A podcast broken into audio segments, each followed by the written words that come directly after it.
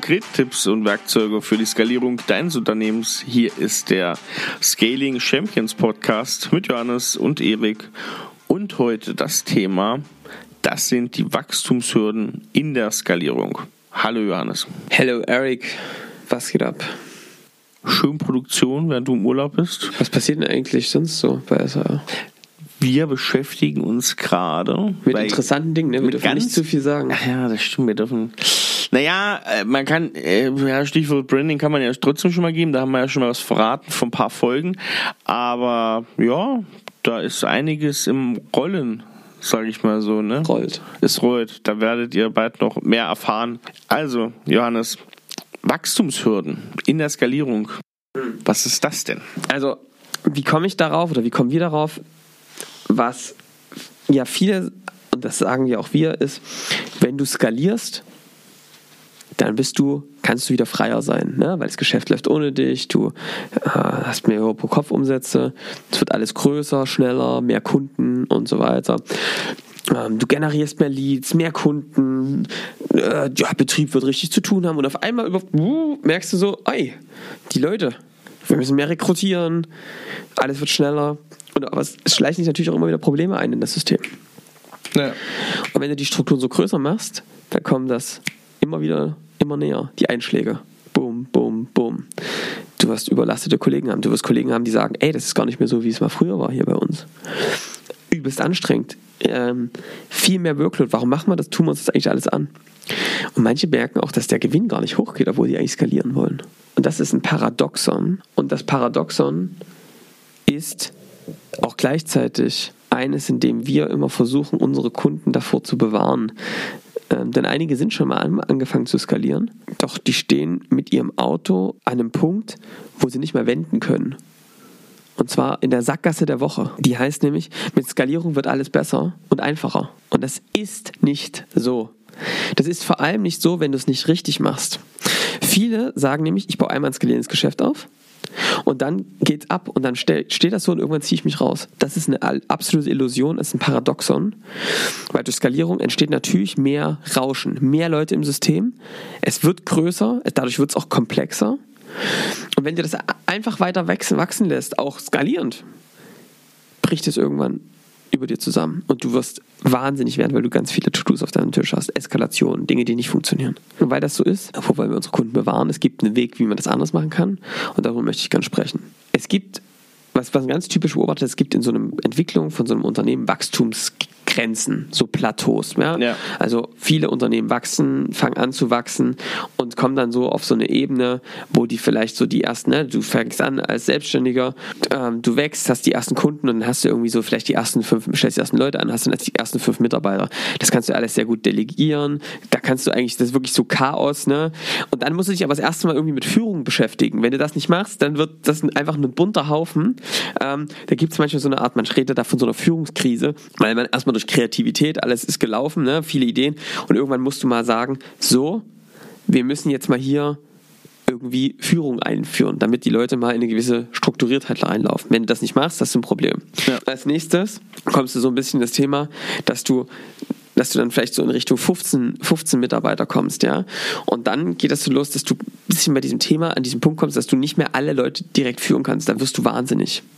Da musst du überlegen, wie können die sich entweder selbst organisiert führen, in Divisions, ja, oder hast du eine Führungsetage oder irgendwie sowas, sowas musst du halt machen, ja. Und das geht dann so weiter. 35 Mitarbeiter musst du dann irgendwann die erste Führungsriege einziehen, wo du wirklich sagst, ich brauche hier Leute, die das mithelfen. Manager, Unternehmer, ja, deswegen sagen wir auch immer unser Ziel und wir arbeiten halt viel mit Unternehmern, die so diese Größe 35 Mitarbeiter, auch ein paar kleiner, 20 bis 150, 300 Mitarbeiter, das ist so die Größe, mit der wir arbeiten, häufig arbeiten. Weil da kommen diese typischen Probleme, wo es eben diese Strukturen zu schaffen geht. Und das ist auf der personellen Ebene und auch auf einer Geschäftsmodellebene musst du Dinge verändern. Kannst du das erstmal nachvollziehen aus den Kunden, die wir mit dem. Definitiv. Also das ist diese Grenze. Ich habe immer noch so, ich, du kannst dich bestimmt auch noch dran erinnern, unsere Weinabende und ja. ähm, das der Weinabend im Weingut Drei Herren vor, ich weiß nicht, eineinhalb, zwei Jahren. Da gab es mal so einen schönen Spruch eines Unternehmers, der hat gesagt, er war froh, als er aus der Todeszone raus war. Da haben wir gefragt, was ist der Todeszone? Da hat er gesagt, ja, Todeszone, das ist für mich 30 bis 150 Mitarbeiter. Das ist für ihn die Todeszone gewesen, weil er gesagt hat, da war ganz, ganz, ganz viel Schmerz. Ja. Und dieser Schmerz besteht halt auch darum, dass dieses Geschäftsmodell gewachsen ist und sehr individuell. Und wenn man das einfach skaliert, dann skalieren die Probleme auch mit. Deswegen wollen viele Leute auch nicht wachsen, weil sie denken, jetzt ist schon krass. Wie soll denn das werden, wenn wir jetzt noch mehr Leute haben, wenn wir mehr Kunden gewinnen? Wahnsinn. Ja. Und das ist eigentlich der Punkt, an dem ich ansetzen möchte, zu sagen, erstens, du musst dir dieser Wachstumsgrenzen bewusst sein. Also erstens mal, es gibt verschiedene Wachstumsgrenzen und du, für jeder brauchst ein paar andere Werkzeuge und andere Dinge also, wie habe ich ja gerade schon beschrieben, wenn du dann auf 35 Mitarbeiter kommst, musst du irgendwann gucken, wie können wir vielleicht Prozesse schaffen, mit denen wir effizient zusammenarbeiten, ohne bürokratisch zu werden. Das ist dann auch wieder die Kontrabewegung. Es gibt immer so ein, ne, du machst zu viel Führung, auf einmal wollen die Leute wieder autonom arbeiten. Das muss, das ist immer so ein gewisses Gleichgewicht. Ja. Also erstens mal seid euch eure Wachstumsgrenzen bewusst. Es gibt die einfach. Und das sind Engpässe, die auftreten. Derer müsst ihr das ist, glaube ich, wichtig, dass man die als Organisation, als Team gemeinsam reflektiert und sagt, das ist echt gerade ein Thema, daran müssen wir arbeiten, konzentriert. Wenn du dann alles machst und nichts konzentriert, wirst du dieses Wachstumshürde nicht knacken. Das heißt, erster Tipp, findet raus, wo ihr gerade steht. Was ist die Wachstumshürde? Was ist euer aktueller absoluter Engpass, der euch als Unternehmen daran hindert, zu wachsen? Und wachsen meine ich jetzt nicht nur personell, sondern eben auch in der Professionalität, in der, ja, in der Wirksamkeit am Markt. Und dann findet den Engpass gemeinsam heraus und dann sorgt dafür, dass ihr dort Maßnahmen ableitet, um das zu tun.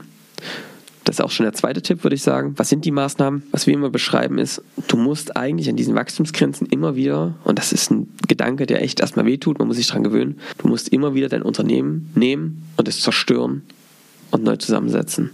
Also, du bist gelaufen mit kreativen Prozessen, hast irgendwelche Angebote, hast irgendwelche Ideen, was du machen kannst, bist zu einer gewissen Grenze gekommen, kommst nicht weiter, dann muss, ist eigentlich der richtige Punkt, um zu sagen, wir nehmen uns mal raus, wir ziehen uns mal raus, Unternehmeraufgabe. Ja, da habe ich nochmal einen dritten Tipp für euch, einen kleinen Untertipp. Stellt euch mal die Frage, wie würde ein Konkurrent aussehen, der euch alle Kunden abluchst? Wie würde der das aufbauen auf der grünen Wiese, wenn die sich neu gründen würden? Wie würden die das machen? Ja? Stellt euch mal die Frage die hilft total, mal kreativ zu werden, mal seinen eigenen Mist rauszulassen und mal neu zu denken. Und das machen wir dann also immer wieder zu dekonstruieren, zu sagen, wie setzen wir es neu zusammen, um einfach nochmal ein ganz neues Effizienz- und Effektivitätsniveau zu schaffen. Und das ist eigentlich ganz wichtig, an diesen, an diesen Wachstumsgrenzen immer wieder zu gucken, wie bauen wir es auseinander, das Leistungsangebot, aber auch wie wir führen, wie wir Prozesse machen und setzen es dann einfach wieder zusammen, standardisieren wieder, schaffen wieder Klarheit. Und das muss einfach immer wieder passieren. Das ist eine Illusion, dass das nie aufhört. Wenn das aufhört, dann bleibst du halt stehen. Das wird sich immer weiterentwickeln, deswegen darf man da auch nicht frustriert sein, wenn man sagt, das haben wir doch schon mal behandelt. Das ist ganz normal. Business, Wachstumsgrenze erleben, unter Geschäft dekonstruieren, Komplexität aus dem System rausnehmen, vereinfachen, Dinge wieder neu denken, redesign und dann die nächste Stufe gehen und es dann irgendwann nach, keine Ahnung, kommt drauf an, wie schnell ihr wächst, nach einem Jahr, anderthalb Jahren wieder zu dekonstruieren, Team rauszunehmen und neu zusammenzusetzen. Ich glaube, wichtig ist da auch du hast es ja schon gesagt, das im Team zu machen, das Team vor allem mitzunehmen, weil ich glaube, man ist ja selber als Unternehmen in bestimmten Restriktionen irgendwie drinne und selber ein paar Schranken. Mitarbeiter geht es nicht anders. Und ich glaube, wenn jedes Mal wieder nach ein, zwei Jahren so ein System rekonstruiert oder dekonstruiert wird und dann wieder zusammengesetzt wird, da könnten ja manche sagen, das ist vielleicht eine Führungsschwäche. Warum bist du nicht drauf gekommen? Deswegen ist, glaube ich, diese Kommunikation in die Mitarbeiterschaft ganz, ganz wichtig, weil du so halt erklären kannst, woran liegt das. Ich glaube, was, was dabei helfen kann, ist, also ich glaube, erstens, der Impuls muss trotzdem vom Unternehmer kommen, dieser ja, ja, Impuls festzustellen, wo sind unsere Wachstumshürden und wir müssen jetzt hier was ändern. Wir, Leute, wir sind im falschen Wald. Ganz klar. Was, glaube ich, helfen kann, vielleicht der vierte Tipp, es ist bei diesen Strukturen und Angeboten, ne, diesen, was man da aufgebaut hat, ein bisschen wie mit Glaubenssätzen. Glaubenssätze sind nicht richtig oder falsch. Und es ist auch im Business nicht so, dass man was richtig oder falsch macht bei solchen Dingen. Ich glaube, es gibt Strukturen und Angebote und Prozesse, die waren zu der Zeit, als ihr sie etabliert habt, hilfreich. Sie haben euch dahin gebracht, wo sie hinkommen, wo ihr hingekommen seid. Und dann gibt es diese Dinge, dass sie dann irgendwann nicht mehr hilfreich werden. Und das ist total in Ordnung. Und das ist, glaube ich, auch was, was eine Einstellung ist als Unternehmer, dass du sagst, ich habe das mal so gebaut das war extrem hilfreich. Und jetzt ist es nicht mehr so hilfreich. Ich brauche jetzt etwas anderes. Dass man selbst auch nicht mehr so dran hängt und in dieses Messi-Verhalten verfällt und alles wieder behalten will. Das ist auch, irgendwann muss man sich von diesen Dingen trennen und sie neu zusammensetzen. Und das auch, wenn man die selbst gebaut hat. Und das heißt, mit diesem Ansatz ranzugehen und auch den Mitarbeitern zu erklären, dass es nicht eine falsche Entscheidung war damals, sondern dass wir jetzt einfach die nächste Stufe erreicht haben und ja. jetzt einfach andere Dinge tun sollen. Genau. Genau. Und dazu auch nochmal kann man schön nochmal verweisen auf die Folge, die Folge mit den sieben Unternehmeraufgaben, mit ja. den echten Unternehmeraufgaben. Das war vor zwei Wochen. Und da gehört ja Müll rausbringen. Das ist ja genau dieser Punkt auch dazu. Und sich dem auch anzunehmen und dafür verantwortlich zu zeigen als Unternehmer. Weiterer Tipp, Johannes, oder ist das sozusagen die Vorgehensweise, die du da nimmst? Wie könnte man reinstarten direkt? Wie man reinstarten kann, ist, dass man sich mal sein aktuelles Unternehmen anguckt oder auch mal in die Retrospektive geht, mal in die vergangenen Jahre. Macht malt euch doch mal einen Zeitstrahl auf. Malt euch mal euer Wachstum auf, wie ihr gewachsen seid und stellt mal fest, wo waren denn die Plateaus? wo ihr vielleicht stehen geblieben seid, wo ihr das Gefühl habt, ah, hier muss man was auseinanderbauen. Reflektiert das mal, zeigt das vielleicht auch mal euren Mitarbeitern, dass ihr sagt, guckt mal, wir haben das immer wieder gemacht. Und dann stellt mal vielleicht jetzt gerade fest, wo ist denn gerade unser aktueller Engpass, wo ist gerade unser Problem und wie können wir jetzt müssen wir es jetzt oder können wir es jetzt dekonstruieren, das Geschäft uns neu zusammensetzen, um einfach die neue nächste Stufe an Effizienz zu bekommen. Wenn ihr das machen wollt, ihr wisst, Ihr könnt euch immer bei uns melden. Wir machen ja so eine Beratungsgespräche, die kosten nichts, die sind einfach eine externe Reflexion. Wir arbeiten definitiv, es geht auch nicht mehr, mit jedem zusammen, mit dem wir so ein Beratungsgespräch machen. Das ist also wirklich ein Angebot, was wir machen, um einerseits uns von unserer Seite zu sagen, wir wollen der Branche helfen, Scaling Champions zu werden, was für die ne, Rückgrat der neuen Wirtschaft. Auf der anderen Seite sehen wir natürlich auch, welchen Kunden können wir wirklich helfen, wer ist an der Schwelle, wo wir sagen, jetzt haben wir die richtigen Werkzeuge für euch, um euch in die Skalierung zu bringen. Das machen wir nur einigen dieses Angebot. Und ja, also wer Bock hat, sich das mal anzugucken, Dekonstruierung, wie könnte man das machen, meldet sich gerne bei mir. Da gibt es keine Rechnung für. Ja. Könnt euch einfach melden und dann können wir so ein Gespräch machen. Genau. Die Kontaktdaten findet ihr wie immer, wie ihr das gewohnt seid, natürlich in den Shownotes. Yes. Johannes, ich habe noch ein schönes Thema. So gut in einem Monat geht es nämlich für uns los. Da machen wir mit unserem Strategieteam, mit unserem Kernteam sieben Mann kleines Offside am See, irgendwo zwischen Hamburg und Berlin oder sowas. Ich bin mir nicht sicher. Ich, ich habe nicht keine geplant. Ahnung. Ja, ich auch nicht. Ich habe es nicht geplant, aber da freuen wir uns auch schon sehr. Ne? Das wird ein bisschen Sport und ja, ein bisschen Teambuilding. Das ist immer gut. Ich glaube, das tut auch so ein Strategieteam mal gut, sowas zu machen. Also wir haben ja unsere Routine mit dem Strategie-Meeting einmal im Quartal. Wie ihr seht, nehmen wir uns sehr viel Zeit für das Thema, weil wir in der Vergangenheit das auch anders gemacht haben und gemerkt haben, was es für einen krassen Effekt dann hat unter den Sprints. Ja? Und was wir da machen, ist vor allem also eigentlich erstmal Zeit miteinander zu verbringen. Wir haben gesagt, 70 Prozent Freizeit, 30 Prozent 30 Prozent Arbeit. Was werden wir denn 30 Prozent machen? Was haben wir gesagt? Also ich glaube, Kommunikation wollten wir nochmal. Kommunikation gucken wir uns an. Wir gucken uns wirklich nochmal in den Strategieteam an, wie es so nochmal langfristiges Feedback, so 365 Grad Feedback untereinander Genau. Und was wir auch 365 Grad Feedback. Ja, ich habe auch gerade so gedacht, unser Mathematiker, der auch Erik heißt im Unternehmen, der darf das jetzt nicht hören. Erik, Erik hat sich so mit Zahlen. 360 Grad. Grad Feedback. Einfach auch mal 5% in die falsche Richtung gedreht. Also, und was wir auch machen, das finde ich immer ganz interessant, ist, wir sind ja, wir haben ja eine relativ klare Idee, was, was wir tun können, auch unsere Erfahrung um IT-Unternehmen zu Scaling Champions zu machen. Was wir da nochmal machen wollen, ist uns nochmal wirklich anzugucken, Big Picture.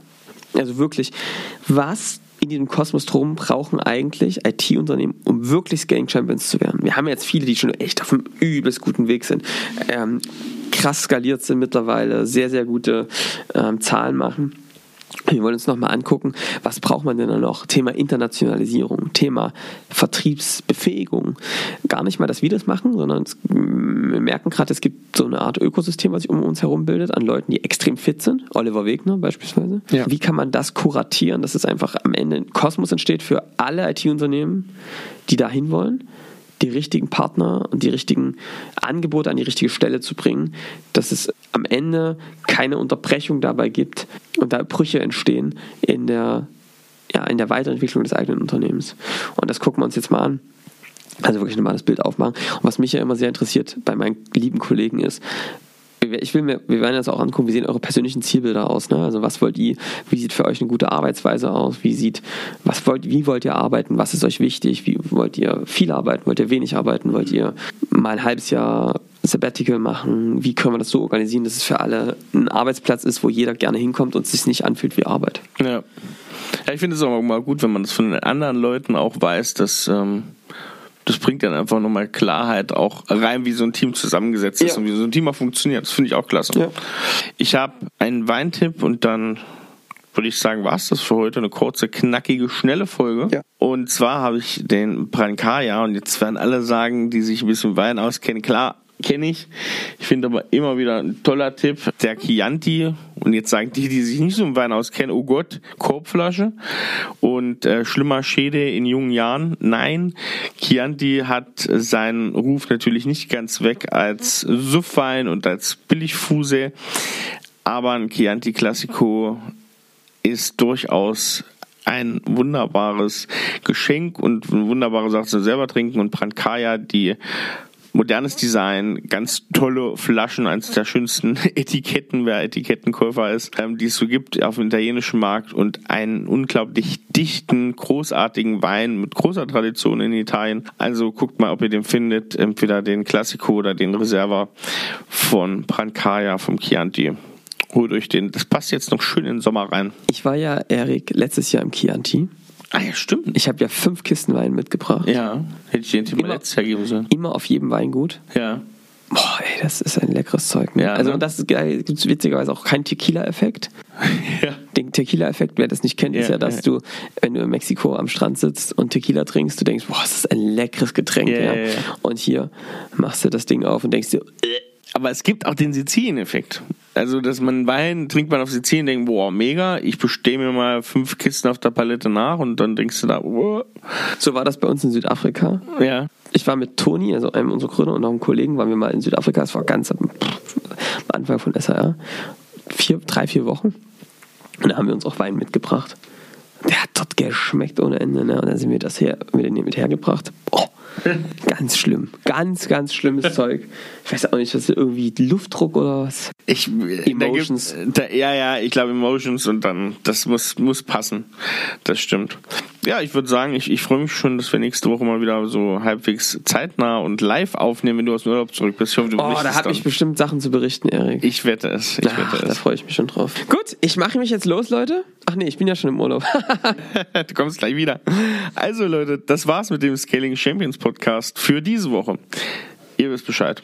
Teilen, abonnieren, bewerten, dann können diesen Podcast noch ein paar mehr Leute hören und sehen den ganzen Podcast. Das muss ich übrigens nochmal sagen. Ich bin echt beeindruckt und auch echt berührt, möchte ich schon was sagen. Das stimmt, ja. Wie viele Leute auf uns zukommen. Ja, und also. Kunden, Leute, die wir noch nie gehört haben, Ja. äh, die uns schreiben, dass sie das regelmäßig hören, dass ihnen das geholfen hat, dass sie Dinge stimmt. umgesetzt haben.